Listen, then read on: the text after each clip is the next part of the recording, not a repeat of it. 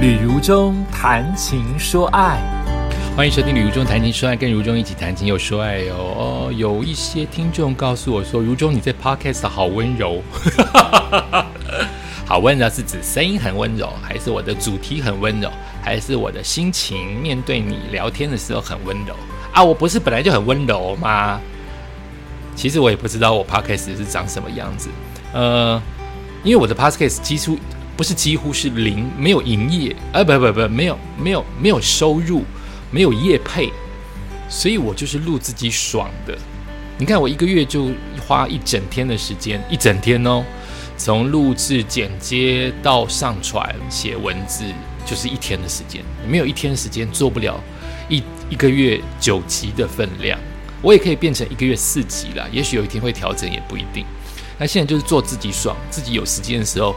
我过一过广播的瘾，所以我也没有这么在管听众，我也没有这么在在乎谁在听，要去抓客户回来，我都没有，就是一个懒惰自己爽的人生。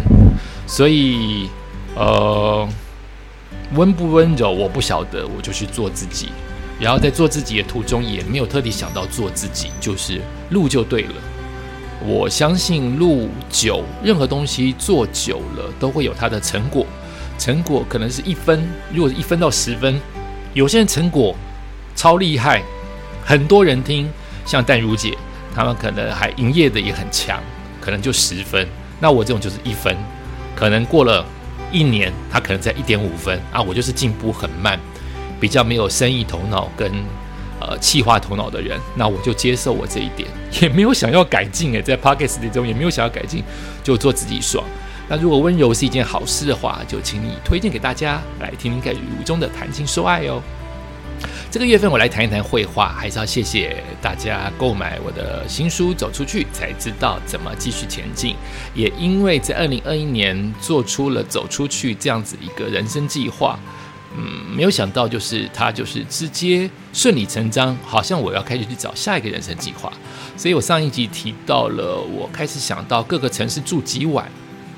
但是这个这个本来一件很随性，可是会持续做的事情，因为我养了狗跟猫之后，我被绑在家里了。我现在连出国都很难出国啊，也可能因为有狗跟猫，我的重心也转移了。以前他一两个月没出国，心里就会痒，就很想往外走。可是现在我没有那么痒，也不知道是我爱狗狗跟猫多一点，还是他们给我的负担多一点，还是我年纪大了没有那么想往外走，我也不知道。总而言之，我现在离上一次出国已经四个月了，我都还没有正式的在计划去买机票跟订旅馆要往外走。事实上，呃，我七月是我的生日，我习惯就是往外去。走走去去，呃，为自己庆祝，但到现在我都没有任何的计划啊。我想你这个就是个牵挂吧，隐隐约约甜蜜又沉重的牵挂，就是有狗跟猫，我不知道怎么把它移交给别人啊。家人最放心嘛，所以家人要来我这边住啊。我妈妈不可能一个人照顾狗跟猫哈，所以我可能狗要送个地方，猫要送个地方。那最简单的方法就是猫送回给他的。呃，妈妈家，他妈妈已经现在也在别的家了。其实，就至少是第一个，呃，他妈妈住的地方是猫猫妈妈哈，那就是我的教练。啊，我教练，呃，家里一堆猫，有时候我也很不不愿意去打扰他，就是不好意思，他已经养了一堆猫，我又塞塞一只猫过去，所以可能猫就会待在家里，让我的家人可能呃来住个几天，或者是每一天来看一下。那狗狗的话，以前送台中，但真的太远了，舟车劳顿，也许就会找一个旅馆让它住，就会他得承受这个寂寞，因为他已经够容易分离焦虑了，他还是得在旅馆。如果是一个好的旅馆。或是我们谈好了，他也很喜欢狗狗的人的话，他也许会带他出去遛一遛，会陪陪他陪他一下下。可是大部分我想应该都是关在一个自己的房间里面，所以他得忍受等我回来的这个相思，这没办法啊，就是生物或是人类世界，他得适应我们。那我得付出的代价就是很贵的旅馆费，就是我在国外住旅馆，他也在国内要在住旅馆。所以我先不去想这件事情会发生就会发生吧，或者是我很想出国那个时候它就会发生。好，总而言之，我就没有办法来去各个城市住几晚，我就想到我要不要来，呃，我都是当时乱想哈，没有成型，连往下想都没有，就包括我要不要开车环岛，开车环岛，猫跟狗也许可以跟，我要不要骑机车环岛？那狗可以跟，猫可能就得记，但开车跟骑机车环岛都容易多了。呃，我的意思是，它可以变成一个礼拜内完成的事情。但是我为什么要一直扣在环岛这件事情呢？我没有很想要再环岛，诶，说实话，我可能会有一天想念。呃，我一直会想念各个片段，但。再环一圈，这个念头一到十分，我现在大概才三分四分。我没有想到此刻再去环，再环一定要有一些契机。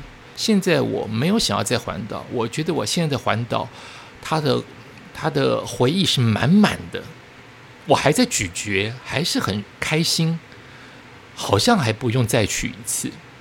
那干嘛要扣在环岛呢？所以我就在想，我下一步是什么？哎呀，能做的真少。我其实很想学乐器。好，我有想到学乐器，终究我想自己创作、自己唱，完成那一个十几岁的我当歌手的梦。哈，都很好笑哦，都已经这个把年纪了，都会想到小时候的梦，赶快去做。怎么都不会想到二三十岁的时候去做这些小时候的梦呢？不是成功几率会更大一点吗？不晓得。然后我就想到了画画。哎，好像可以画画。呃，我从小的画画都画的不好看。我有画过一幅两幅很好看，是画我们家的狗，很小时候的第一只狗。我到现在还有印象，那个故事就是我画它画的很好看，家人都说它很像，我连自己现在想象都有印象，它画的很好，可是被我妈妈丢了。呵 呵很奇怪哈，就是你画了一个东西，自己不保存好，或者是你放在一个位置，妈妈觉得它是垃圾，就把它丢了。丢的时候我就哭，我妈妈就去垃圾桶找，我爸爸就骂他说：“只是丢了一张画，干嘛要找？” 这个都是家庭教育很特别的地方，你可以去讨论到到底对不对。就是丢了以后，妈妈去找，爸爸骂妈妈说：“干嘛找？小孩子小孩哭一下你就要去找，所以就不去找了。”找对吗？不找对吗？我都不知道，我就继续哭，就变成被爸妈强迫之下，他说你就再画一幅嘛，丢了就再画一幅，我再画一幅就是不好看。一方面是心里那个觉得最好看的已经丢掉，一方面是我现在想到那个画面，就这件印象事事情太深刻，我就是画的没有第一张像。当时我认为像很重要，这可能是我数一数二画的像的一张画。我画的最像的，大部分都是画自己的脸，有几次用铅笔、用彩色笔画，有几次觉得像。好，那我就认为像是一个依规。可是我在国小三四年级、三四年级的时候，我还记得有一幅画，我画我的爸爸，我把整幅画都填满了，头很大的爸爸，你看我都还记得诶，那个画跟那个状况。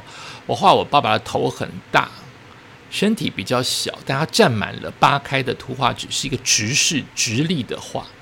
然后他的后面可能有爸常用的笔呀、窗帘呐、办公桌啊、香烟呐，我画出来。其实我在画的当下只想把它填满，所以我就用各种元素或颜色把它填满。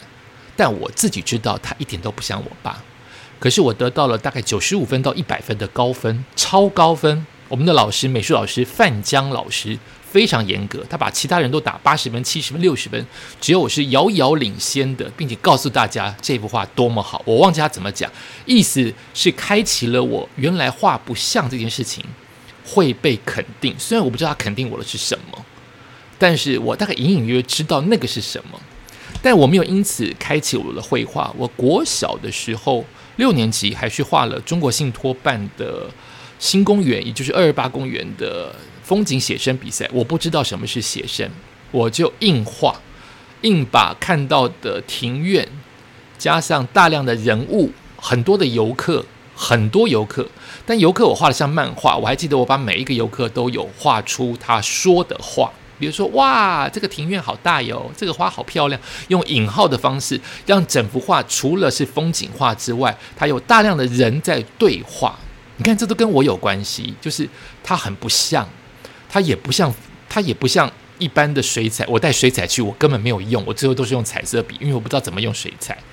然后最重点事情是，它根本就是漫画，因为大量有人在对话，怎么会是写生呢？大量有人在对话的画是写在里面，可是我还是得到大象组，就是高年级大象组前六十四名，在第一名、第二名、第三名，后面通通都入选，我来就是入选奖，总共加起来六十四名。你看我都还记得，那为什么国小我还记得那个奖状是寄到我家？哎，为什么会国小的人给我拍手？总而言之。我就是画不像，到了国中、高中根本就是升学主义，离画图就是很远、很远、很远。那我从小就是画的不好看这件事情，在国中到了国一就正式的断掉。可是为什么我现在想画画呢？很特别。哎，时间到了，我们就聊到这边，下礼拜再继续聊。我现在在学画，也感谢您收听今天的宇宙谈情说爱，我们下次再见。